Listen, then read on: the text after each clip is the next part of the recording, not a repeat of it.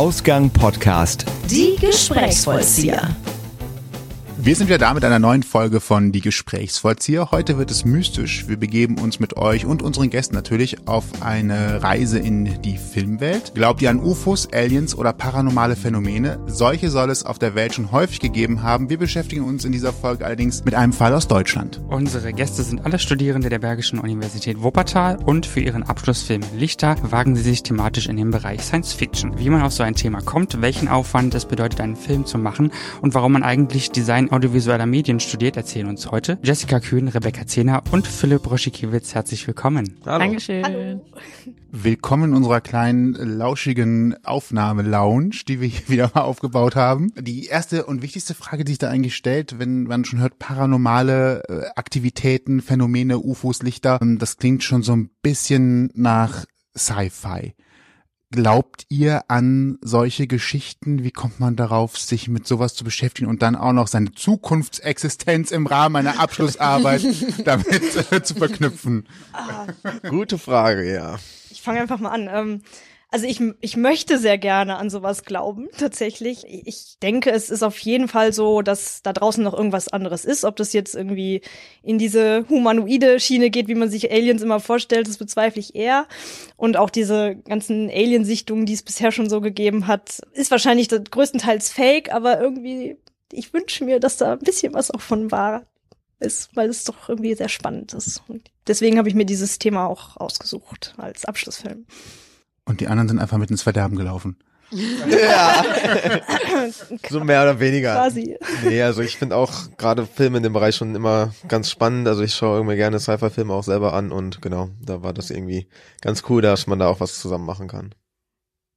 Genau, der Philipp war auch vorher eigentlich gar nicht im Projekt, aber er wollte dann trotz äh, seinem, seines Engagements für einen anderen Film für uns Kamera machen und ist dann quasi Genau. nochmal umgeschwenkt in unser Projekt eingestiegen und da waren wir dann sehr froh. Weil äh, Rebecca und ich waren zuerst das Team quasi, wir wussten, dass wir auf jeden Fall den Abschluss zusammen machen und Philipp ist dann dazugekommen und ja, vor allen Dingen auch, weil das Interesse da bestand. Ja. Da haben wir jetzt schon rausgehört, es geht um Film, es geht irgendwie um Sci-Fi, es geht um Lichter. Vielleicht, äh, weil das Thema Sci-Fi auch relativ groß ist. Wenn ich jetzt an Star Trek denke, da geht es ja schon fast um Zukunftsvisionen und Utopien.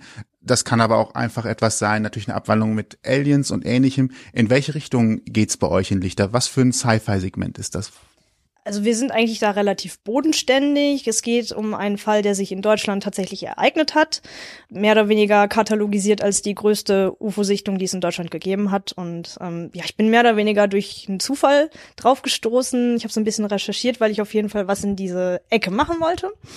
Und dann bin ich auf die Greifswaldlichter gestoßen. Die sind 1990 im August gesichtet worden und ähm, etwa 200 Leute, oh, Pi mal Daumen, haben das beobachtet an der Ost Schon, schon richtig viel, ne? ja, doch, relativ viel. Also deswegen, es ist, wie gesagt, die größte deutsche UFO-Sichtung. Ist immer zwischendurch mal irgendwo was gesehen worden, was Seltsames, was dann auch wirklich aufgenommen wurde. Es gibt ein richtig, es gibt eine Internetseite, wo man das alles schön nachverfolgen kann, was es über die Jahrzehnte so für verrückte Sichtungen gegeben hat und was es da für Materialien und Aufzeichnungen von gibt. Und ja, bei diesen Greifswaldlichtern, die sind an der Ostküste, in der Nähe von Greifswald, Lubmin, das ist unser Spielort auch, wo die Handlung spielen wird, gesichtet worden. Und auch an noch ein bisschen Rügen und Usedom, Polen, so in der Ecke wurde das gesehen. Und das war mein Aufhänger für die Story, die aber eigentlich relativ klein gehalten wird. Kannst du schon so einen kleinen Einblick geben, worum es in der Story geht? Also es geht um Lichter. Genau. Es gibt als Basis auf jeden Fall etwas, was wirklich passiert ist, also die Greifswaldlichter. Genau. Hat eure Story einen konkreten Bezug dazu? Also ist es eine Erlebnisgeschichte, die in irgendeinem Tagebuch stand oder von Erzählungen von Zeitzeugen kommt oder wo ist der Schwenk ins Ausgedachte? Bis zu einem gewissen Grad ist es akkurat, sagen wir mal geschichtlich. Also diese Lichter hat es halt wirklich gegeben. Es waren etwa sieben Lichter, die über dem Meer gesehen wurden von vielen Leuten eben.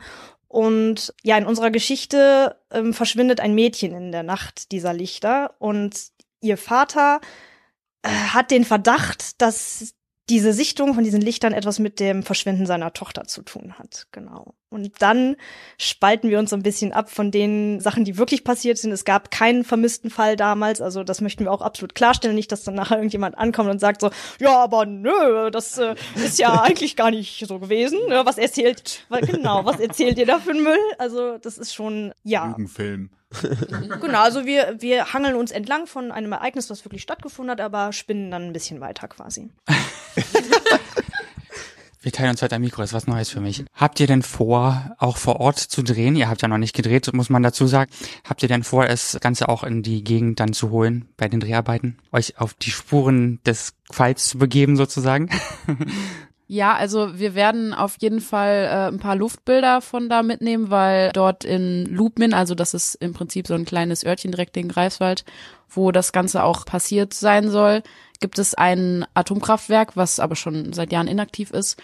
Und im Prinzip hat das ja auch so ein bisschen mit diesen Lichtern was zu tun, so chemische Reaktionen in der Luft und so. Also das wäre zum Beispiel eine Erklärung gewesen für diese Lichter. Und da das eben alles beieinander ist, wollen wir auf jeden Fall Luftaufnahmen machen. Und je nachdem, wie wir es schaffen, einfach budgettechnisch, müssen wir halt gucken, ob wir da auch dann noch Aufnahmen machen können. Aber wir werden auf jeden Fall am Strand drehen. Und genau dann im Prinzip dort in der Nähe werden wir die Bilder, genau, genau, wir suchen was. Zu den Atomkraftwerken könnte ich noch was beifügen und zwar es gibt eine internationale Statistik, dass äh, die meisten UFO-Sichtungen irgendwo in der Nähe von Atomkraftwerken stattgefunden haben. Deswegen war das für mich ein gefundenes Fressen, dass gerade in Lubmin auch noch ein inaktives Atomkraftwerk steht. Und deswegen ist, fließt das auch so ein bisschen mit in die Geschichte ein. Also es ist jetzt kein, äh, man wird jetzt nicht direkt mit der Nase drauf gestoßen, aber das ist halt noch so eine kleine Nebengeschichte, die dann glücklicherweise genau gepasst hat. Budget ist ein gutes Stichwort, was Rebecca gerade sagte. Wie habt ihr denn vor, das Ganze zu finanzieren? So ein Film kostet ja vielleicht, egal wie lange er ist, ein bisschen mehr Geld wahrscheinlich. Und Sci-Fi könnte ich mir vorstellen, ist ja auch nochmal so ein Genre, wo wahrscheinlich besondere Technik dann auch noch eine Rolle spielt. Das kann uns ja Philipp vielleicht ein bisschen erklären gleich. Ja, also im Prinzip müssen wir uns das ganze Budget irgendwie extern äh, zusammensuchen. Also vieles besteht auf Spenden, sowohl Geld als auch Sachspenden.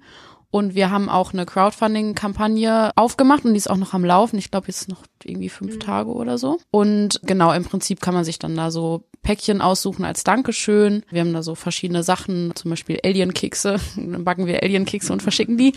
Genau, und wir bekommen auch ein bisschen Geld von der Kulturförderung in Wuppertal zum Beispiel. Also da muss man halt auch einfach äh, aktiv suchen gehen, dass man da irgendwie sein Budget zusammenbekommt. Genau, und Jetzt kann Philipp noch was zur Technik sagen.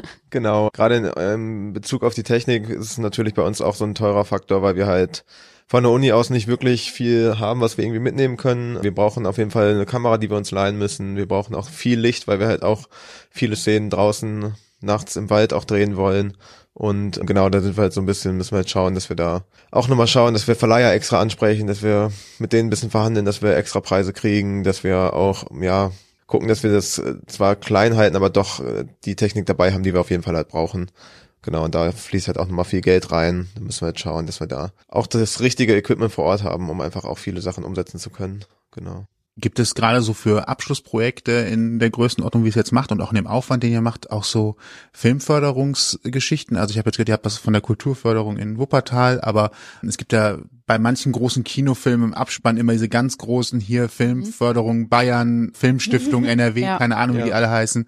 Ist das auch für so Abschlussprojekte tatsächlich jemand, den man ansprechen kann, auch um wenigstens Equipment vielleicht auch zu bekommen oder so? Also was jetzt Equipment angeht, weiß ich da nicht, wie die da flexibel sind, um da zu unterstützen.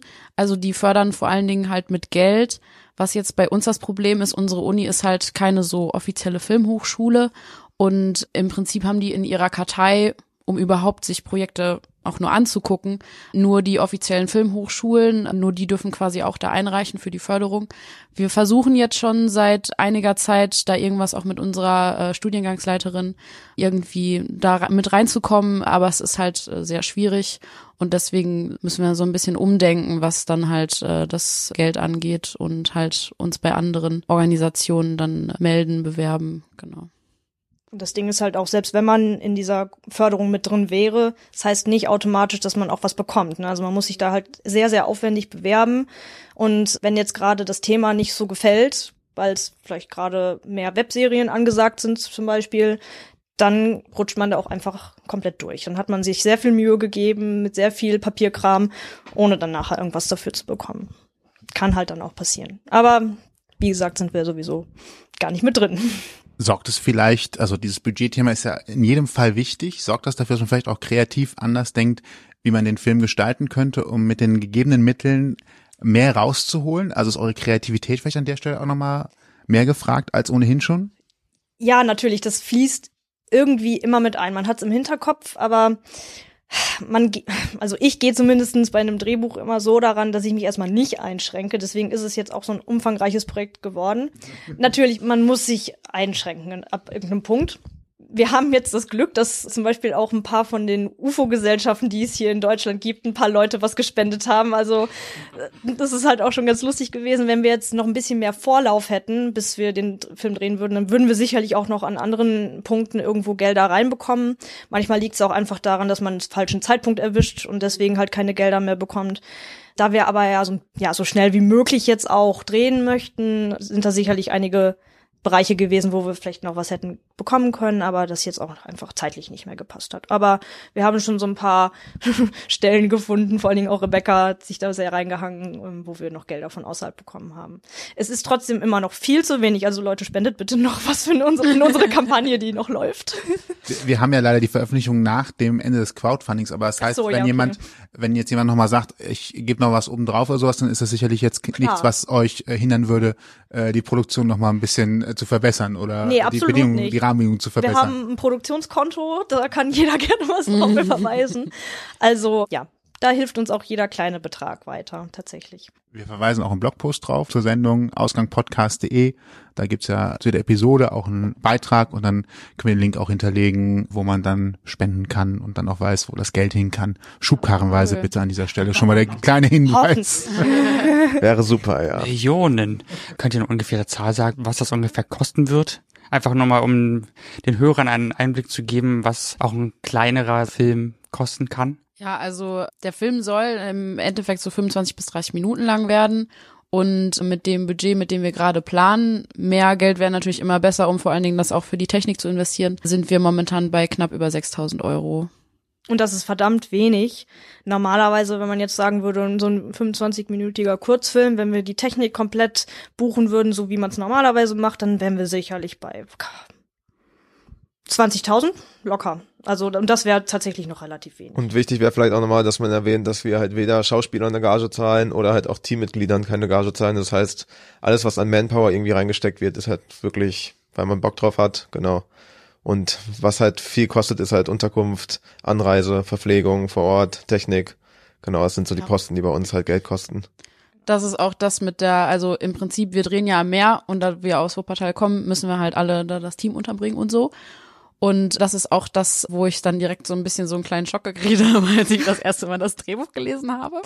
Weil aus den Vollen geschöpft. Das, das macht es halt auch dann teuer im Endeffekt, aber die Geschichte ist halt so toll, das wollen wir halt einfach unbedingt machen. Und genau, deswegen haben wir da auch sehr viel jetzt Energie reingesteckt. Also muss man auch sagen, die ganzen Posten, die wir dann haben im Budget, also quasi wie viel Geld wir für was ausgeben, ist halt auch sehr gering gehalten, einfach weil da zum Beispiel die Versicherungen oder die Ferienhäuser oder das Ferienhaus, wo wir dann im Endeffekt drehen wollen, die uns auch da sehr entgegenkommen und unterstützen. Also wenn man das jetzt, wie Jessie gerade schon gesagt hat, ohne halt zu sagen, ja, wir, das ist ein Studentenfilm, können wir irgendwas für euch tun oder so, wäre das halt einfach viel teurer noch obendrauf, genau. Also wenn das mit dem Meer und dem Strand nichts wird, ne? In Köln-Rodenkirchen, da gibt's einen schönen kleinen Strand. Nein. Ja, das war auch immer schon so unsere absolute Notfalllösung. Mhm. Falls das irgendwie vom Geld her so überhaupt nicht funktioniert, dann sind wir halt darauf angewiesen, dass wir hier in der Umgebung irgendwo drehen. Das ist dann einfach so. Mittlerweile haben wir aber schon einen Grundstock gelegt, dass wir auf jeden Fall ähm, im, im Osten drehen können und äh, ja, es wird trotzdem auf jeden Fall sehr anstrengend. Also wir haben ein Tier, wir haben Kinder, wir sind nachts, wir sind am Wasser, wir sind in der Jahreszeit, wo es noch echt verdammt kalt ist. Es wird Spaß machen, ja. Wir sind, wir sind aufs Wetter angewiesen. Also wenn es regnet, dann muss es komplett durchregnen, weil sonst haben wir Anschlussfehler. Also es ist wirklich alles komplett oh. mit ja, sehr viel Risiken belastet und äh, ja, und trotzdem setzen wir es jetzt irgendwie um. ja, also das ist ja bei Außendrehs immer, egal wo du drehst, ähm, musst du halt einfach dann damit arbeiten. Das ist immer ein Risiko, draußen zu drehen. Ja, absolut. Macht es halt nicht einfacher. Wenn man jetzt irgendwie schön im mollig warmen Studio irgendwo dreht, wo alles aufgebaut ist und man einfach nur morgens früh hingeht, seinen Kaffee trinkt und dann so anfängt zu arbeiten, ist es schon nochmal was anderes, als wenn man morgens früh um, weiß ich nicht, wahrscheinlich fünf Uhr irgendwo, im, weiß ich nicht, im Wald steht, wo es gerade richtig schön am Nieseln ist und äh, alle schon eine Scheißlaune haben, so ungefähr. Aber, Na, Aber ganz so krass wird's halt auch nicht, weil wir, ähm, das Gute ist ja dann an der frühen Jahreszeit, ist das halt auch relativ früh dann dunkel wird Ja. und wir dann nicht bis tief in die Nacht dann reinmachen müssen. Also wir fangen an mit drei Drehtagen, die dann halt im Prinzip versetzt sind. Also das heißt, man fängt irgendwie so um 18 Uhr an, Technik aufzubauen und so, dass man um 8 Uhr beginnen kann zu drehen. Und dann geht das halt bis irgendwie 2 Uhr oder so und dann war es das auch so. Also es ist jetzt nicht die ganze, genau, wenn alles funktioniert. nee, aber das ist mir auch sehr wichtig, dass wir da mit der Zeit, dass das gut passt, weil wir möchten natürlich auch die Leute jetzt nicht überarbeiten oder so. Genau, wir haben auch einen drehfreien Tag dann danach noch, bevor es dann mit den Tagdrehs weitergeht. Dann kann man auch noch ein bisschen mal das Meer genießen, sich einfach dahinstellen und es angucken. Ja, es ist halt auch wichtig, dass man zwischendurch mal ein bisschen durchatmen kann, gerade wenn man dann einen, einen Reisedreh hat. Wo, und ein Dreh ist immer, egal wo man ist, schon anstrengend und dann auch noch irgendwie weiter weg und mit so vielen Leuten. Das ist, das ist immer schön, wenn man dann noch mal einen Tag hat, wo man auch noch mal ein bisschen runterkommen kann. Und das ist gut, dass wir diesen Tag eingeplant haben. Aber es ist auch, finde ich, schön, halt einfach so als Team wegzufahren. Vor allen Dingen, Ja. die meisten kennen wir, kennen uns schon, wir kennen uns untereinander und im Prinzip, also ein paar von extern sind dabei, aber wie gesagt, lernen wir vorher auch noch kennen und dann wird das, glaube ich, auch was Cooles. So, wenn man zusammen weg ist, so ein bisschen Klassenfahrt-Feeling. Mit viel Arbeit. Das ist halt auch so das Schöne. Irgendwie im Laufe der Zeit lernt man halt total viele Leute auch von anderen Unis logischerweise kennen, die auch Bock haben, Filme zu machen. Und so hat man dann irgendwie, gerade wenn man auch zu dritt ist, ein großes Netzwerk an Leuten, die man auch fragen kann. Und deswegen, wenn wir da ein ziemlich cooles Team eigentlich haben. Ja, genau. Auf jeden Fall praktisch, vor allem glaube ich, viele von euch kennen sich schon, ihr kennt schon viele Leute, die involviert sind, aber ich glaube gerade diejenigen, die ihr vielleicht noch nicht so richtig kennt, zu überzeugen, dass es wirklich ein, ein tolles Projekt wird oder sein kann, ist wahrscheinlich schwierig und gerade wenn man so mit, wir haben kein Budget kommt, Ja. ist es glaube ich mal so, äh, kein Budget, ja, dann, äh, dann wird's nix, ne, so, also. Genau. Man kann auch einfach nie im Vorhinein garantieren, wie es laufen wird. Also da kannst du jetzt auch nicht sagen, ja, es wird ein total gechillter Dreh, Leute, kommt einfach mal mit, wir sind an der Ostsee und es ist total cool. Das ist halt trotzdem ein anstrengender, ja, also man arbeitet halt da wirklich, ne? Und es ist halt ein Job und man kriegt kein Geld dafür, man macht es halt wirklich umsonst. Wir ja auch, wir kriegen ja auch nichts dafür. Wir ganz im Gegenteil, wir buttern ja auch noch selber Eigenanteil mit in das Projekt und das ist jetzt auch nicht gerade wenig. Also je mehr gespendet wird, desto weniger wird unser Eigenanteil quasi. ähm, deswegen, also das ist schon viel, was man von den Leuten da verlangt und die geben trotzdem ihr Bestes und das ist schon ja viel wert auf jeden Fall. Ja, da muss man auch sagen, bei Filmemachern ist das, glaube ich, auch so eine Eigensache. Man hat einfach diese Leidenschaft dafür und wer das gerne macht, der und das Projekt ist gut. Also man sieht das ja an dem Drehbuch oder so direkt, das wird geil, dann hat man doch Bock drauf und dann ist einem das auch egal, ob man dafür bezahlt wird oder nicht. Ist bei den Schauspielern auch das Gleiche. Also das sind auch alles wirklich professionelle Schauspieler. Es ist jetzt nicht irgendwie die beste Freundin von weiß ich nicht wem, die da mitspielt. Ähm, Das sind alles wirklich Schauspieler, die das normalerweise für Geld auch machen und die verzichten dann auch auf ihre Gage. Und das ist halt auch so eine Sache, wo man immer denkt, so, okay, machen die das jetzt überhaupt oder hängen sie sich dann überhaupt so rein, wie man das möchte? Aber das ist halt das Schöne. Die meisten Schauspieler haben richtig Lust auf solche Projekte, weil die halt immer so ein bisschen abseits von dem sind, was man so Mainstream-mäßig im Fernsehen halt sieht. Und deswegen machen die es halt auch sehr gerne, weil es auch den, das Showreel oft erweitert noch und ja, zum Glück machen sie es gerne, weil sonst hätten wir echt ein Problem als äh, Filmstudenten, wenn kein Schauspieler mehr ohne Gage arbeiten würde. Deswegen danke an alle Schauspieler an dieser Stelle, die das machen. Jetzt ist es ja beim Science-Fiction-Film so, dass in der Regel ja trotzdem irgendwas an Special Effects gebraucht wird. Und wenn ich jetzt an die Lichter von Greifswald denke, dann glaube ich, wenn ihr nicht gerade zufällig viel Videomaterial habt, was in den 90ern gedreht worden ist, was man rechtefrei auch noch verwenden darf, ähm, wird man da selber in die Trickkiste greifen müssen. Habt ihr da tatsächlich äh, etwas an Special Effects, was ihr einbringen müsst? Und wie macht man das dann in so einer kleineren Produktion? Ja, das ist noch eine gute Frage. Wir haben tatsächlich einen Kontakt auch durch andere, die mit uns studiert haben, zu einem VFXler. Also es ist halt wirklich jemand, der die ganze Zeit in dem Bereich halt arbeitet, der viele Animationen, viele Special Effects auch baut und am Computer nachbaut und mit dem haben wir schon gesprochen und genau, der wird uns da so ein bisschen unterstützen. Der hat uns so ein paar Tipps gegeben, man muss halt auch vor Ort ein bisschen drauf achten, wie man die einzelnen Sachen dann dreht, dass es halt später auch funktioniert. Es ist halt viel auch technisch, aber das, das wird halt hauptsächlich eigentlich in der Postproduktion, also im Nachhinein nach dem Dreh entstehen. Also wir werden halt vor Ort darauf achten, dass es funktioniert, dass man da später mit am Rechner arbeiten kann, dass man die Lichter einfügen kann. Da muss man halt vor Ort auf so ein paar Sachen achten, aber es ist halt wirklich die Aufgabe dann im Nachhinein das Ganze irgendwie umzusetzen. Also es geht so ein bisschen auch auf eure Frage von vorhin zurück, wie man sich da auch einschränkt, drehbuchtechnisch. Natürlich muss man diese Lichter in irgendeiner Form sehen, weil sonst ist es witzlos. Aber bei uns ist es jetzt halt so, dass man diese Lichter nur durch eine Handkamera sieht. Also man sieht sie halt nie so richtig, sondern immer nur halt auch wie, wie damals eben auch, was man an Material noch sehen kann von früher, immer nur so vage und etwas verwackelt. Für uns macht es das eigentlich noch doppelt schwerer, weil wir das Material trotzdem ganz präzise aufnehmen müssen und quasi im Nachhinein erst verwackeln. Aber das macht es halt auch noch mal so ein bisschen einfacher, was die Animation angeht. Es muss jetzt also nicht die, die krasseste Independence Day, weiß ich nicht was, Animation sein, aber es muss halt trotzdem gemacht werden. Es ist halt sehr aufwendig und dafür brauchen wir auch dann wieder extra Technik. Also wir brauchen zum Beispiel eine, eine Drohne, die wir verfolgen können, die dann äh, nachher als, als Fixpunkt gilt für diese Lichter, die wir dann sehen können. Also es ist schon sehr, sehr aufwendig, obwohl es eigentlich sehr, sehr einfache ähm, Animationen sind, die wir dann da haben. Und es muss trotzdem ja auch, Entschuldigung, es muss halt auch vom Licht noch angepasst werden, weil diese Lichter strahlen halt natürlich auch ihr eigenes rötliches, mystisches Licht ab. Das ist halt auch noch wieder wichtig für die, für die Lichtleute. Die müssen auch darauf achten, dass das halt akkurat dazu passt, was wir da an Animationen haben. Und es darf halt trotzdem nicht zu, ja, künstlich aussehen. Also muss sich halt irgendwie in die Landschaft auch einfügen. Und es ist halt alles extrem schwierig, das aufeinander abzustimmen. Ich höre daraus, dass äh, die Postproduktion wahrscheinlich aufwendiger ist als der Dreh, oder? So klingt's zumindest für mich als Laie. Ich würde fast, ich würde sagen gleichwertig mhm. in etwa, ja, auf jeden Fall.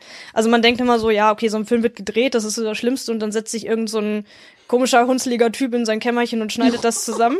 Photoshop, Philipp. Ja, so ungefähr. Ich werde sowas machen müssen, aber. Und äh, das hat sich dann damit, aber das ist halt überhaupt nicht so. Die meiste Arbeit oder zeitaufwendigste Arbeit folgt erst nach dem Dreh. Auch wenn der Dreh natürlich selbst sehr, sehr anstrengend und aufwendig ist. Es sind aber trotzdem irgendwo nur diese zehn Tage, die man dann abarbeitet. Aber danach die Postproduktion, das wird sich noch um einige Monate dann hinziehen, bis der Film komplett fertig ist. Auch mit Vertonung und Color Grading bis da wirklich ein kompletter, fertiger Film, auch wenn er nur sehr kurz ist, rauskommt. Das ist ein sehr, sehr langer Weg. Ihr habt gerade gesagt, Drohnen werden auch mit eingesetzt. Ihr arbeitet viel in der Postproduktion. Glaubt ihr, dass es heute einfacher ist, solche Firmen überhaupt zu verwirklichen, als zum Beispiel noch vor 10, 15 Jahren, wo vieles vielleicht auch einfach schon von Anfang an direkt so aufgezeichnet werden muss und hinterher zumindest so im im einfachen Bereich Sachen nachzubearbeiten sind. Also manche Technologien und manche Möglichkeiten der Nachbearbeitung sind ja quasi für den mhm. kleineren Geldbeutel erst wahrscheinlich in der letzten Zeit dazugekommen. Früher hätte niemand daran gedacht, überhaupt in Full HD Videos aufzuzeichnen. Heute macht das jedes Handy letztendlich. Das heißt, die Technologie ist näher an jeden Einzelnen rangekommen, so was überhaupt die Möglichkeit da ist, etwas zu tun in der Richtung. Macht es das heute einfacher oder war das damals vielleicht einfach musste man kreativer rangehen. Ich meine, Kreativität ist halt auch Ich würde einfach kurz dazu was sagen und dann könnt ihr nochmal. Ich, es ist eine schwierige Frage. Ich glaube, früher war es einfach allein dadurch, dass man diese Speichermedien, die man heute hat, nicht zur Verfügung hatte, eine ganz andere Planung, weil man, wenn man auf Film gedreht hat, dann ist es immer noch mal was komplett anderes, als wenn man sagt, okay, komm, wir machen den Take jetzt einfach so oft, bis er uns passt. Das konnte man früher halt nicht machen. Allerdings ist halt auch Filmmaterial eine super teure Geschichte. Also heutzutage macht man das kaum noch. Und äh, wenn dann nur als als ja, Special-Projekt, sage ich jetzt mal, gerade unter Studenten. Aber äh, der Aufwand an sich ist, glaube ich, der gleiche geblieben, würde ich jetzt fast mal sagen. Die Vorplanung ist vielleicht noch eine intensivere, weil man halt wirklich jeden Take nur ein gewisses Stück Film hat, quasi. Ja, aber gerade aus technischer Sicht, also heutzutage reicht es halt irgendwie, wie du schon meintest, man hat ein Handy irgendwie, man hat einen Rechner, damit kann man halt schon viel machen heutzutage. Schnittprogramme werden immer einfacher, innovativer, immer, ja, einfacher zu handhaben auch und deswegen nimmt es einen natürlich schon viel ab heutzutage. Gerade die Generation, die heute aufwächst, wächst halt mit der Technik auf. Also für die ist das irgendwie gang und gäbe, dass man irgendwie Filme machen kann, dass man Fotos machen kann, dass man auch unendlich viel Speicherplatz zur Verfügung hat. Von daher ist es natürlich einfacher als damals noch auch zu konservieren und auch mit dem Material dann weiterzuarbeiten. Von ja, daher. Soziale Medien würden ja überhaupt nicht funktionieren ohne Videomaterial heutzutage. Das ist ja, weiß ich nicht, Influencer lässt grüßen, so nach dem Motto. dass jeder macht ja heutzutage Filme und ähm, tatsächlich auch teilweise ja schon relativ hochwertig, sage ich jetzt mal. Jeder hat eine gute Lampe zu Hause, der sich äh, als Influencer schimpft, sage ich jetzt mal. Und ja, da wird halt auch sehr viel Wert drauf gelegt einfach. Also mit, man kann schon mit einfachen Mitteln sehr viel machen, auf jeden Fall. Ja. Das stimmt schon. Ob es das jetzt letztendlich einfacher macht, gute Filme zu machen, das wahrscheinlich eher nicht. Weil beim Film kommt es natürlich auch immer auf die Story an, egal welche, welche Technik man nutzt. Die gute Nachricht, also für jeden, der sich in dem Bereich äh, studiert, ausbildet, etwas macht, ist letztendlich, dass das Wissen, wie man es macht, immer noch wichtiger ist, als die Technik einfach nur im, im Zugriff zu haben. Das auf jeden Fall, würde ich sagen, ja. Absolut. Wenn man nicht weiß, wie Dramaturgie funktioniert oder wie man halt mit Bildern erzählt, dann bringt die beste Technik halt nix. Äh, dann kannst du noch so, so tolle Kameras auffahren und noch so tolle Lichter und, und Scheinwerfer, dann ist das einfach, ja, nur der Schein quasi. Da ist nichts hinter. Also man muss schon so ein bisschen Ahnung zumindest haben. Wir haben ja jetzt ganz viel über eure tatsächliche Arbeit gesprochen und das, was ihr jeden Tag sozusagen im Studium und nebenbei auch äh, immer wieder macht. Wie seid ihr denn persönlich zum Thema Film gekommen, zum Genre Film? Wie ist da eure Berührung? Hat das schon ganz früh angefangen oder hatte es spezielle Erlebnisse? Wie war das so? Um, ähm, fangt ihr mal an, das dauert bei mir einen Moment, glaube ich. Ähm, ja, also für mich war es irgendwie schon relativ früh klar. Also ich habe auch fünf Geschwister tatsächlich. Äh, mit denen habe ich immer viel gemacht. Wir haben als Kinder Musikvideos nachgedreht, kleine Filme nachgedreht. Das, äh, deswegen habe ich da schon immer irgendwie Spaß gehabt, hinter der Kamera auch Sachen einzufangen und habe die dann oft dafür genutzt, mit mir so ein paar Sachen zu machen. Später dann auf dem Gymnasium habe ich dann auch relativ schnell mich in Bereichen wiedergefunden, wo es halt auch darum ging, so kleine Filmchen zu machen oder für die Abi-Show so kleine Sachen, Projekte, wo ich äh, Dinge geschnitten habe. Genau, und deswegen war es für mich schon immer so ein bisschen Teil und das hat mir immer Spaß gemacht und deswegen glaube ich, bin ich auch heute in dem Bereich gelandet, weil ich das irgendwie, also ich bin irgendwie dran geblieben, bin hängen geblieben und macht einfach Spaß. Genau. Ja, also bei mir war es auch so ähnlich, auch schon irgendwie so, als ich acht war oder so, mit der Kamera von meinem Papa einfach so alles aufgenommen, was so irgendwie ging. So Nachbearbeitung war da noch nicht so, weil da gab es auch, glaube ich, noch nicht so wirklich die Technik dafür. Also jetzt für jeden so, ne, wenn man jetzt nicht professioneller Filmemacher ist.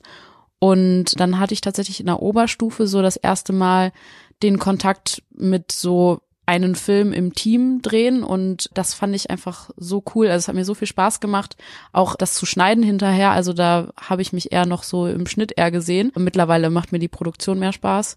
Aber das war so der Moment, wo ich dann gemerkt habe, so ja, das kann ich mir vorstellen, so später zu machen. Genau. Und du, Jesse? Gott, so ganz besonders ist es eigentlich gar nicht. Ähm, es ist einfach nur ein sehr langer Weg gewesen bisher. Also bei mir fing es auch ähnlich an. Ich bin schon relativ früh mit Kameras konfrontiert worden. Mein Papa hat schon seit meiner Geburt sehr viel gefilmt. Ich habe ganz, ganz viel Material von mir, wie ich aufgewachsen bin. Und ich habe meinen Vater quasi die ersten paar Jahre nur mit, einem, mit einer Kamera vorm Auge kennengelernt, quasi. Also der schwarze Kasten war quasi mein Papa. ich habe meinen Vater wahrscheinlich Sony genannt am Anfang. Ich weiß es nicht. nee, ähm, deswegen, also Kamera war halt immer schon irgendwie ein Thema. Ich habe mir das als, als Kind auch immer schon dann angeguckt und fand das irgendwie, dadurch natürlich auch super interessant. Wie kommt das Bild aus dem Kasten auf den Fernseher? Und so fing das dann an, bis ich dann irgendwann meine eigenen Camcorder bekommen habe. Und ich weiß ich nicht, das mittlerweile hatte ich schon bestimmt zehn unterschiedliche Filmkameras, die ich äh, ja ab einem gewissen Punkt dann auch selbst finanziert habe. Und ähm, ja, dann ging es halt los, was macht man? Also was, was studiert man? Also ich habe halt auch an der Schule schon immer die, die Klassenvideos gedreht, sag ich mal, und auch immer im Unterricht schon mit der Kamera da gesessen. Meine Lehrer haben das irgendwann akzeptiert, dass ich immer diese Videokamera dabei habe. Also das ist halt äh, auch, auch ein bisschen Brother. seltsam. die war halt immer dabei und deswegen habe ich auch auf so Klassenfahrten immer Videos gemacht, die die Klassenkameraden fanden das immer total scheiße, wenn ich gefilmt habe, aber haben dann trotzdem im Nachhinein immer gefragt, ob sie das Material dann haben können, logischerweise. Und so kam es dann auch, dass ich den, so einen Abi-Film auch gedreht habe und dann auch geschnitten habe, das erste Mal tatsächlich mit ein paar Freunden zusammen. Ja, und dann habe ich mir aber gedacht, so, boah, nee, Filme machen ist eigentlich, das ist ja kein Beruf. das kann man ja nicht machen, verdient ja kein Geld mit. Und hat man erstmal so ein bisschen gröber ähm, Mediendesign studiert, was halt so ein bisschen trotzdem in die Richtung geht. Und habe aber da schon einen Abschlussfilm gemacht und ja, so kam das dann, dass man irgendwie gar nicht mehr drum rumkam, irgendwie in diese Filmbranche zu gehen. Und ja. Und wie Nach kommt Pause. man, Entschuldigung, red erst zu Ende. Wie kommt man dann ausgerechnet nach Wuppertal? Also ich meine, ich glaube, die wenigsten Frage, von ja. uns und von, von den Hörern wahrscheinlich haben eine Ahnung, dass Wuppertal tatsächlich doch ein sehr großer Name ist in der Filmbranche, zumindestens was meine Recherchen so ergeben haben. Ich meine, ich glaube, in Ludwigsburg gibt's eine Filmhochschule, ist das richtig? Ne, in Ludwigsburg gibt's eine. Ich, ansonsten bringe ich mit Film eigentlich nur noch Potsdam-Babelsberg in Verbindung und vielleicht auch München. Das sind so Ähm, die größten Stellen. genau. Und ansonsten halt noch hier in der Umgebung ist es Köln und Dortmund. Ja, ja. Aber Wuppertal? Und Wuppertal hat halt einen sehr, sehr jungen Filmstudiengang. Und ja, ich, also bei mir persönlich ist es so gewesen, ich habe halt vorher viele andere Sachen studiert und habe dann trotzdem irgendwie immer Filme gemacht und habe mich dann im Nachhinein dazu entschieden, nochmal einmal richtig Film zu studieren, aber dann halt in Wuppertal, in meinem Heimatort quasi. Ich komme halt aus der Nähe von Wuppertal oder direkt an der Grenze zu Wuppertal bin ich groß geworden. Da bin ich als Teenager immer zum Shoppen hingefahren. Und ja, keine Ahnung. Ich hatte halt schon eine, eine solide Grundausbildung, also ich hätte schon arbeiten können, aber ja, irgendwie hat mich das dann nochmal angespornt in meiner Heimatstadt irgendwie mit einem kleinen Studiengang, wo es halt noch, ja, weite Wege nach, nach vorne gehen kann, hoffentlich dort nochmal zu studieren und auch den Ort irgendwie nochmal ein bisschen zu etablieren, auch als Filmstadt. Ich meine, es kommen viele tolle Leute, Filmemacher kommen aus Wuppertal, aber es, und es wird viel in Wuppertal gedreht, aber es gibt halt keine Filmuni in Wuppertal. Und jetzt gibt es halt zumindest schon mal diesen Studiengang. Auch wenn er nicht direkt sich Film schimpft, sondern Design audiovisueller Medien, also ein langer Rattenschwanz an Bord. Aber im Grunde ist es ein Filmstudium.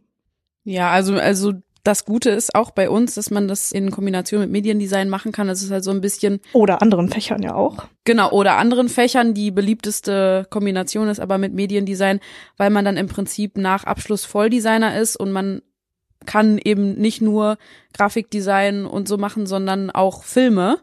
Und das ist halt so ein guter Pluspunkt, wenn man dann äh, dahin gehen will. Also man ist so einfach so ein bisschen breiter aufgestellt. Aber bei uns gibt's halt auch Leute, die halt äh, wirklich einfach nur Film machen wollen. Und genau, dann das andere so ein bisschen dann nochmal so ein Pluspunkt dann in die Richtung ist. Aber Genau. Wenn man Ja. halt breiter gefächert sich aufstellen möchte, dann ist das eine sehr gute Möglichkeit auf jeden Fall fürs Studium. Wenn man jetzt schon mit dem Gedanken in ein Studium geht, ich will auf jeden Fall Kameramann werden, dann sollte man irgendwie nach, nach Köln an, die KM gehen oder an die FH Dortmund, dann dann ist das gesetzt, ne? Aber so ist man halt sehr breit aufgestellt irgendwo. Und man halt, man, man kriegt trotzdem die Kontakte irgendwann. Wenn man wirklich Filme machen will, dann vernetzt man sich auch mit anderen Studenten, die aus anderen Städten kommen, von anderen Filmunis und so entstehen halt super coole Projekte. Was würdet ihr sagen, ist das Besondere an einem Studium in Wuppertal? Außer, dass man sehr sportlich sein muss. die Man ganzen nicht unbedingt mit dem Fahrrad zur Uni fahren. Außer man hat, äh, man ist äh, Leistungssportler. Bergab geht's dann wieder, aber Ja. berghoch ist schwierig. Ja, aber tatsächlich so die, die Werbefrage, warum dann äh, nicht nach Potsdam, sondern warum nach Wuppertal? Ich habe gerade was gehört, ihr seid sehr ein junger Standort, das heißt, da gibt's noch viele Möglichkeiten, sich zu entwickeln. Ist das ein wichtiger Punkt? Auf jeden Fall. Also Entwicklung ist immer gut. Und äh, genau, was Rebecca auch gerade schon irgendwie gesagt hat, dass man halt in Verbindung mit den ganzen anderen Studiengängen steht, das ist, glaube ich, ein sehr, sehr großer Vorteil. Viele Filmunis sind halt sehr eingeschränkt aufgestellt. Also was, ich will jetzt nicht, eingeschränkt ist das falsche Wort. Spezialisiert. Ja, Ja, sehr, genau. Dankeschön. ähm, Spezialisiert auf Film.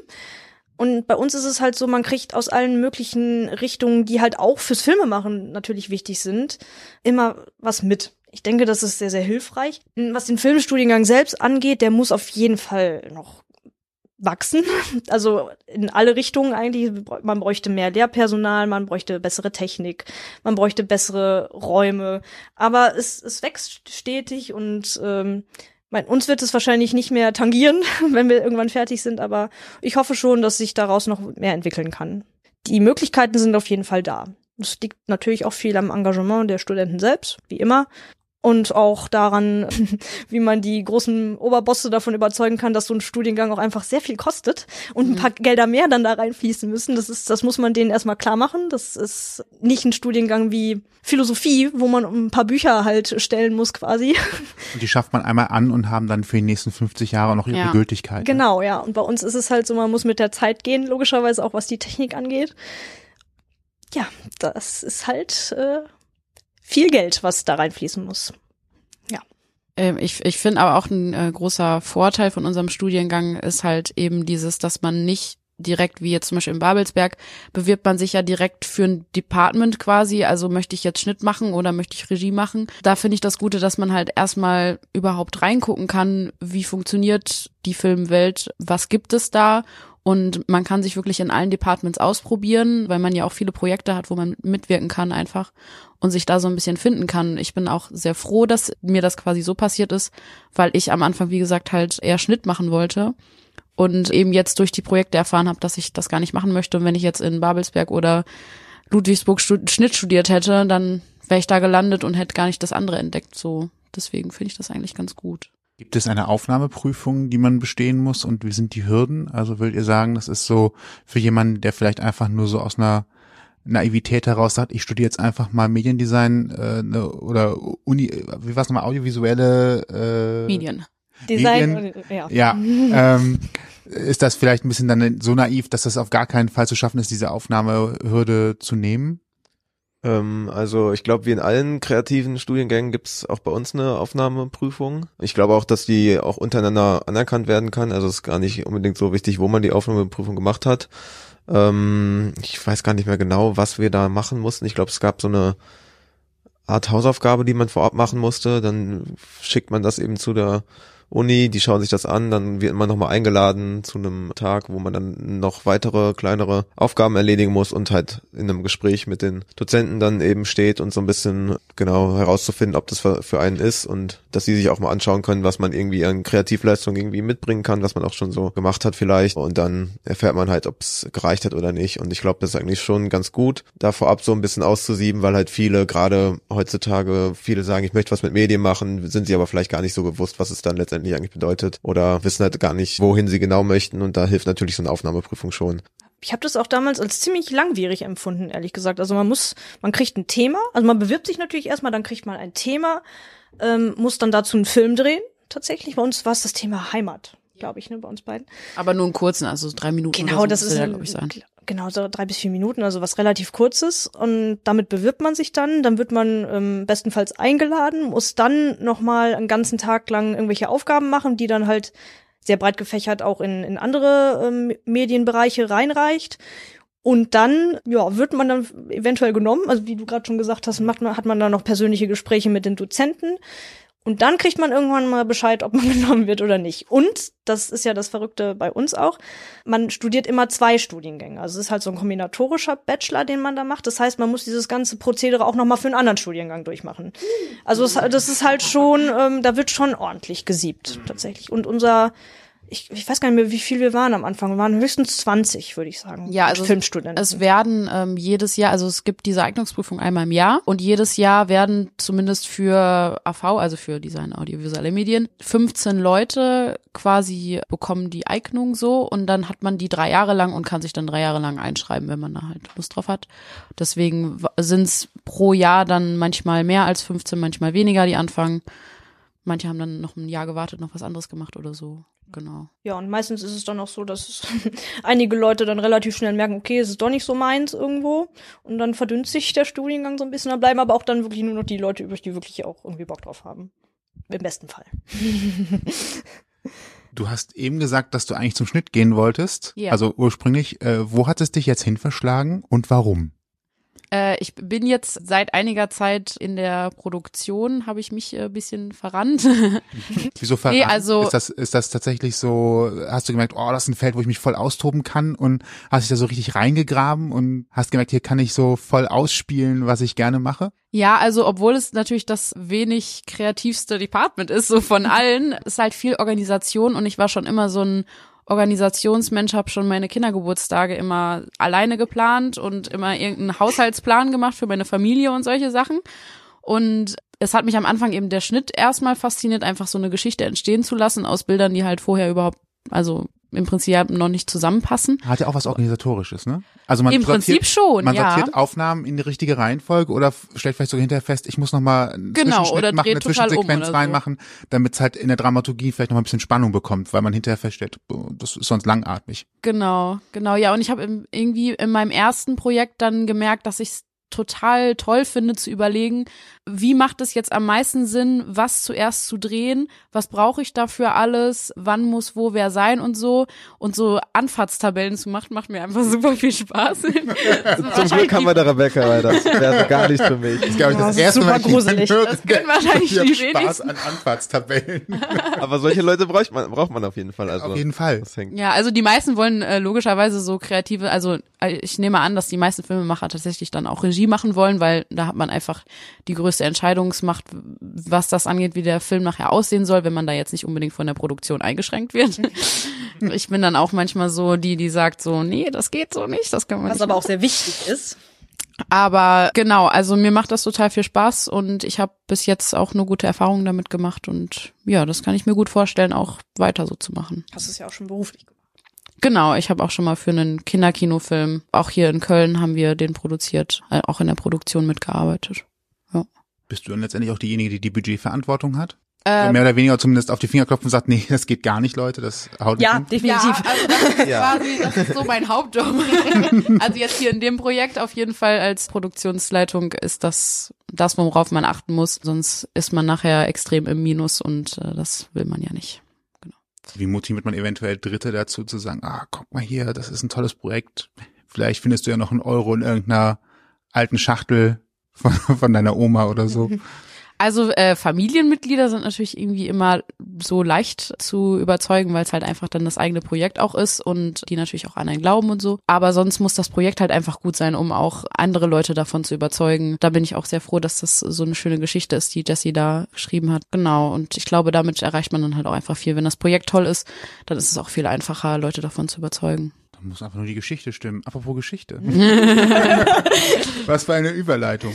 Super. Ähm, wie bist du auf die Idee gekommen, tatsächlich ein Drehbuch zu schreiben, dich da rein zu fixieren, zu sagen, ich möchte gerne mehr so diesen First Creative Part, nenne ich ihn jetzt mal, machen und mir tatsächlich meine Gedanken frei laufen lassen, um irgendwie eine Story zu entwickeln?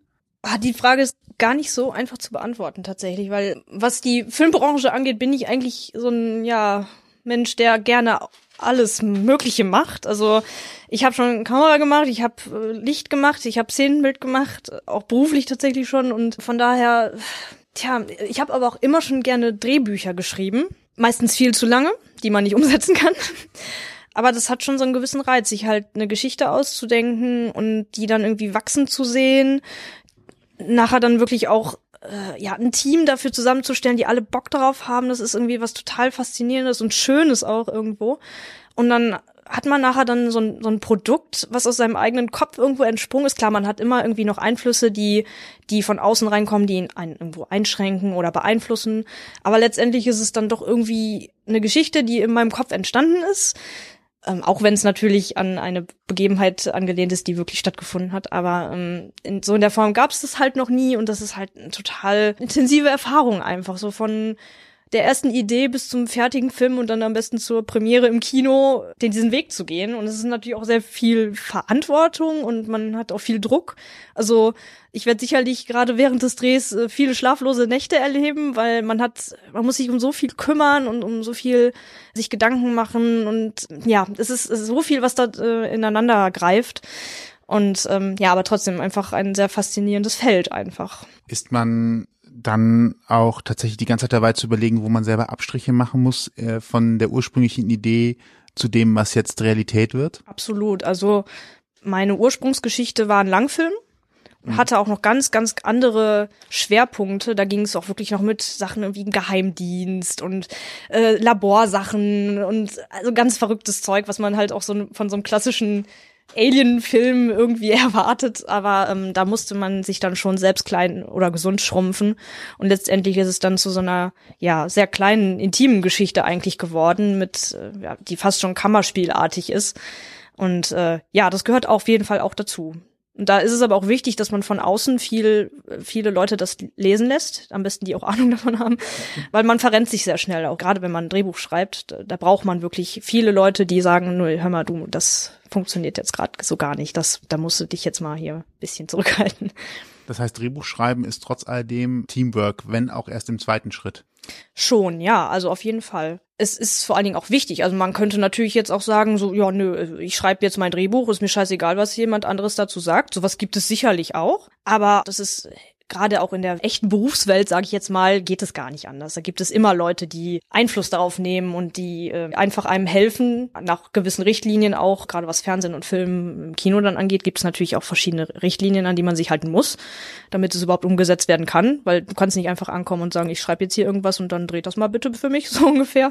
Da muss man sich natürlich auch an Regeln halten und das ist äh, auch im kleinen Format so der nicht unwichtigste Part, weil das, was am Ende jeder sieht, ist natürlich der, der dann zum Beispiel sich um Technik und damit zur, äh, zum Beispiel um die Kamera kümmert. Ja.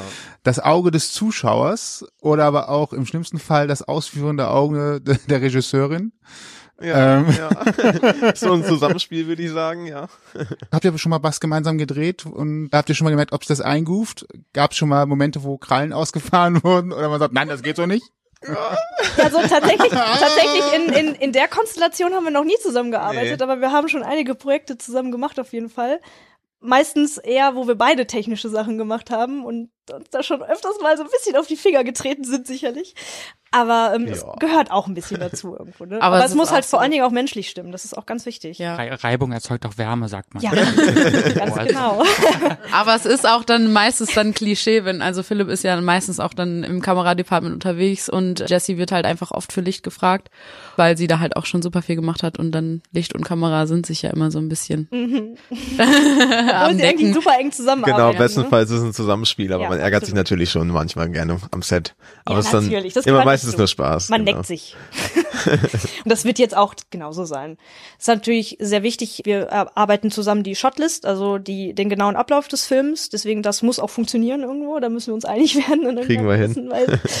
natürlich sind auch einige Dinge, die am Set dann nochmal spontan entschieden werden. Das bleibt nicht aus, aber man muss mit einem ganz gezielten Plan reingehen und den entwerfen wir beide zusammen. Genau, einfach ähnliche Vorstellungen haben, hilft genau. auf jeden Fall schon mal.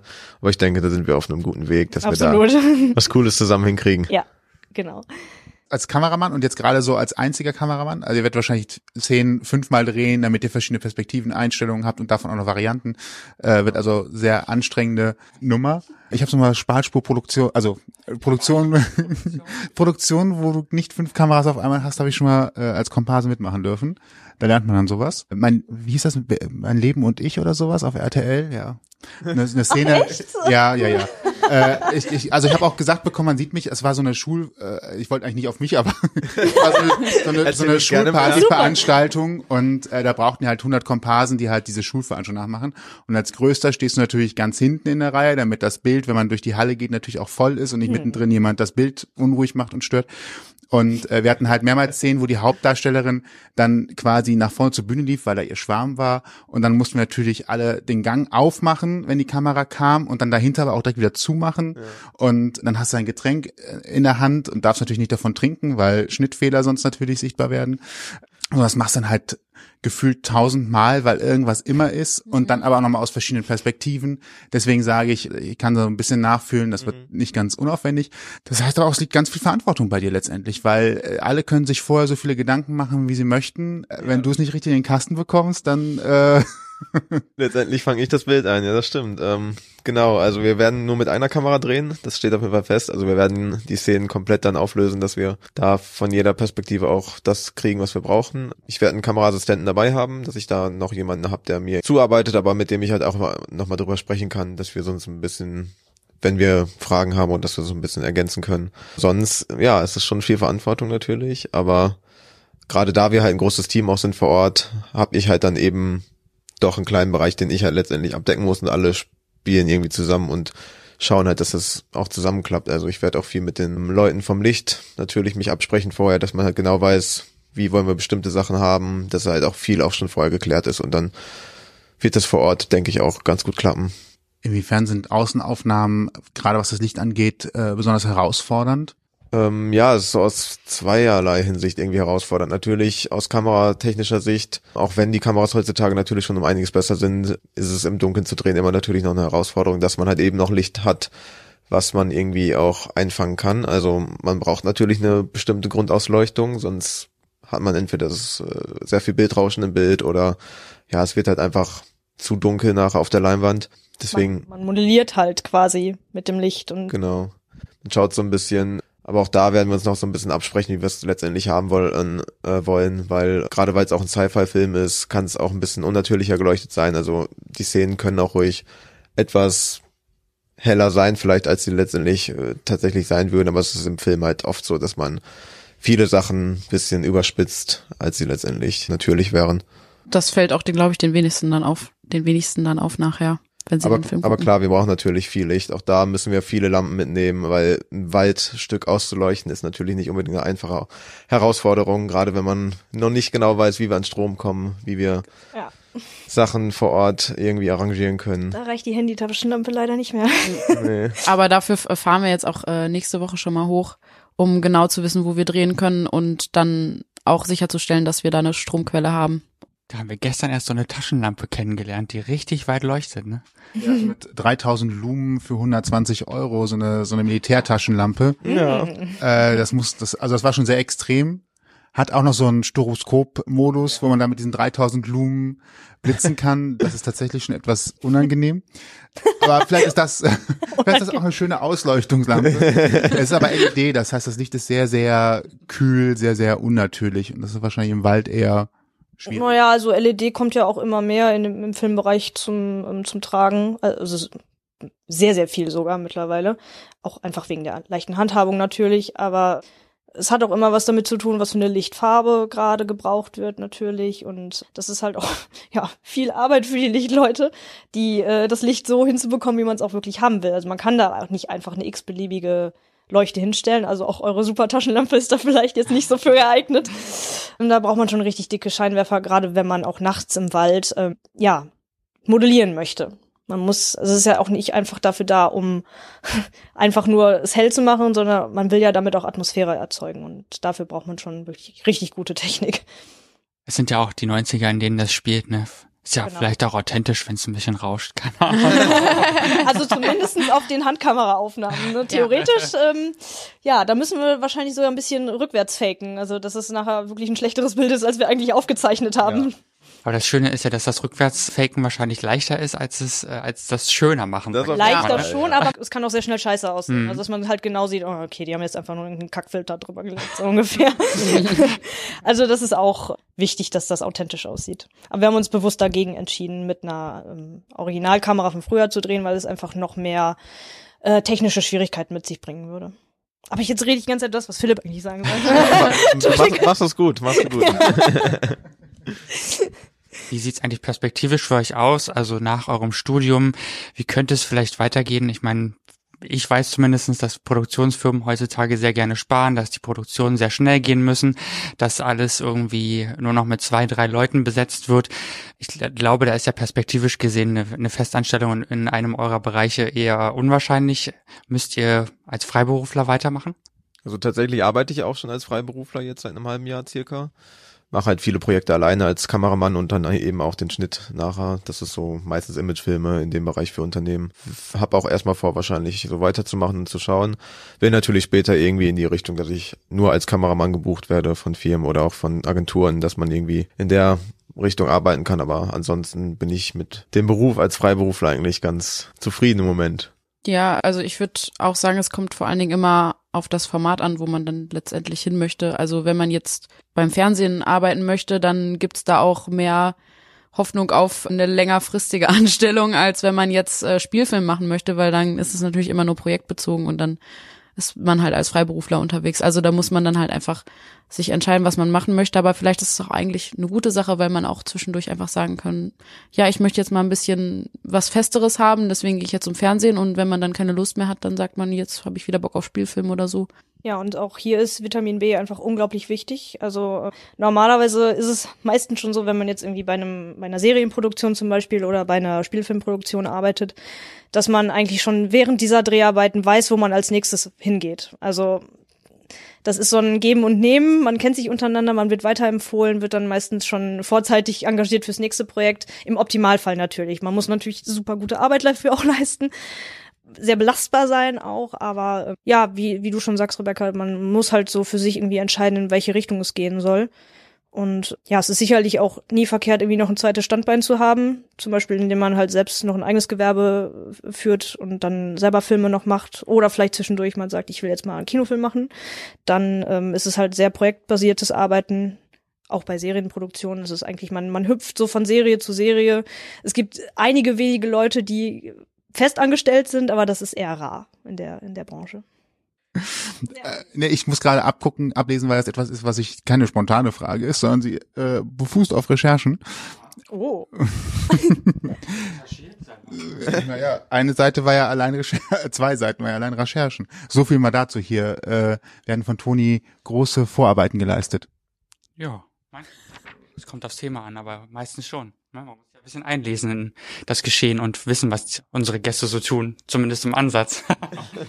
Ihr habt auf jeden Fall die richtigen Fragen bisher gestellt. Das ist gut. Dann kommt jetzt wahrscheinlich die Frage, mit der entweder mit der entweder alles nochmal steigt oder äh, am Boden sinkt. Nein. Ihr habt schon gemeinsam an dem Film Dutch Wife von Raphael Hausmann mitgearbeitet. Der Film wurde vom äh, für den äh, Max Opüls Preis 2019 ehrlicherweise Opüls macht Sinn PH ja ähm, aber haben viele haben viele Probleme mit also das ist überhaupt nicht schlimm. Ja, ich hätte es merken sollen, es gibt äh, Nebengeschichte. Ich lass sie raus. der Film wurde für den Max Ophüls Preis 2019 nominiert. Mhm. Und da stellt sich die Frage, ob der euch nochmal so richtig angeschubst hat für ein eigenes Projekt, eben jetzt zum Beispiel äh, für eure Lichter. Ich werde unterbrochen. Nein, nur eine Ergänzung. Als erster Film der Uni Wuppertal wurde er nominiert, ne, was ich besonders daran fand. Deswegen wollte ich das nochmal herausstellen. Ja, das hat uns auch sehr gefreut, dass wir da ähm, nominiert worden sind. Wir sind dann auch als komplettes Team nach Saarbrücken gefahren und haben uns da eine Woche lang ähm, dieses Filmfestival angeguckt und sind auch zwei oder dreimal, glaube ich, gelaufen im, im Kino. Ich weiß gar nicht mehr. Viermal. Oder ja, genau, viermal sogar. Das war halt ein super Erlebnis für uns und halt auch super Werbung für die Uni. Ob uns das jetzt nochmal äh, angeschubst hat für dieses Projekt, also ich für meinen Teil, oder ich glaube, ja, wir alle haben schon ähnlich viele Projekte vorher gemacht, auch in so einer Größenordnung. Deswegen, also entweder man findet es geil oder man findet es nicht geil. Und ich glaube, das hat sich für uns schon etwas eher herausgestellt als jetzt Dutch Wife. Natürlich war Dutch Wife ein super Erlebnis und wir hatten auch besondere ähm, Umstände da bei diesem Film noch, weil es mehrere Regisseure gibt, was oder gab, was eigentlich normalerweise jetzt nicht so üblich ist. Und deswegen war das nochmal ein, ein sehr besonderes Projekt, auch von, von der Thematik her sowieso mit den Sexpuppen. Aber ähm, jetzt holst du direkt sehr weit aus. jetzt mal erzählen. Jetzt wollen alle Leute mehr wissen. Anfragen werden gerade.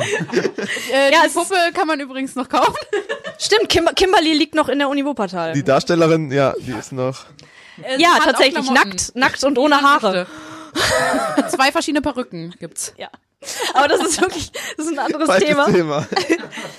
aber es ist trotzdem gute Werbung. Nee, aber ähm, klar, sowas spornt natürlich an. Ne? Also so ein Projekt, wenn es auch, wenn man auch einfach erfolgreich dann ist mit so einem Projekt, auch wenn wir jetzt keinen Preis gewonnen haben, es ist super, ähm, wenn man auf so einem Festival überhaupt laufen kann. Und das ist für uns natürlich auch ein großes Ziel, dass wir mit unserem Abschlussfilm dann auch bei Festivals einreichen und dann ja, gegebenenfalls auch bei allen gut ankommen und dann bei dem einen oder anderen auch laufen. Es gibt sogar extra Festivals für Sci-Fi-Kurzfilme, also da sollten wir auch genug Anlaufstellen eigentlich ja. finden.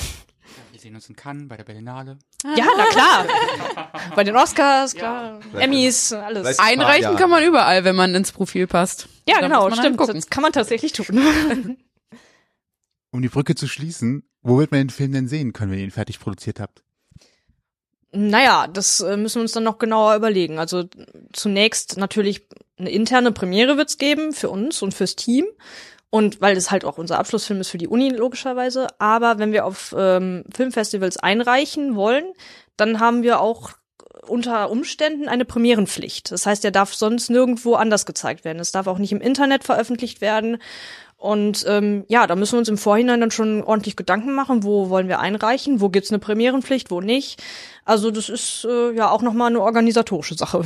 Wo gibt's die größten Chancen wahrscheinlich im Gesamtkontext? Ich würde jetzt einfach mal schätzen, auf jeden Fall deutschsprachige, also quasi im deutschen Raum Filmfestivals, Kurzfilmfestivals, wo wir einfach mit der Länge einfach reinpassen. Da gibt's ganz oft einfach offene Kategorien, wo man dann mit sowas eigentlich gut ankommt. Und halt die Sci-Fi-Film-Festivals, ne? Also da wird's dann wahrscheinlich auch möglich. Wir werden aber auch international versuchen. Also, Genau, also bei Max Uffels werden wir natürlich auch wieder versuchen und vielleicht dann auch irgendwie ähm, in Lünen, eventuell auch hier in, in Köln gibt es zum Beispiel das Frauenfilmfestival, da könnten wir, würden wir auch reinpassen, rein vom von der Besetzung her.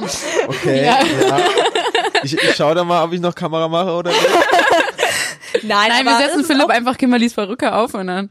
Nee, aber das hat jetzt nichts nichts damit zu tun, das ist irgendwie mal entstanden, weil ähm, es halt immer noch in der Branche wenig Frauen an, in Führungspositionen gibt und deswegen so ist das entstanden. Man kann natürlich dann auch einreichen, wenn jetzt die Crew nicht nur aus Frauen besteht, aber da jetzt gerade Produktion und Regie halt mit Frauen besetzt ist, könnten wir auf jeden Fall da einreichen. Aber es gibt genug Festivals, wo man es versuchen kann, hier in Deutschland und auch in Europa. Mal gucken, wo es uns hinführt. Wer euer Projekt im Auge behalten möchte, nicht nur weil er Geld spendet, sondern auch weil er einfach sich dafür interessiert, wie es weiterläuft. Gibt es eine Seite, eine Facebook-Seite und gibt es einen Instagram-Account, dem man folgen kann? Jo. Ja. ja, also wir haben uns breit aufgestellt. Also wir haben äh, sowohl eine Instagram-Seite als auch eine Facebook-Seite. Eine Lichter- richtige Website. Genau, eine Auch ri- richtige Website haben wir auch. Äh, die, der Link ist ein bisschen komplizierter, weil wir natürlich jetzt nicht äh, Geld dafür haben, uns jetzt dann so eine Domain oder so zu machen. Also halt über äh, Ein Anbieter. Genau, über einen Anbieter.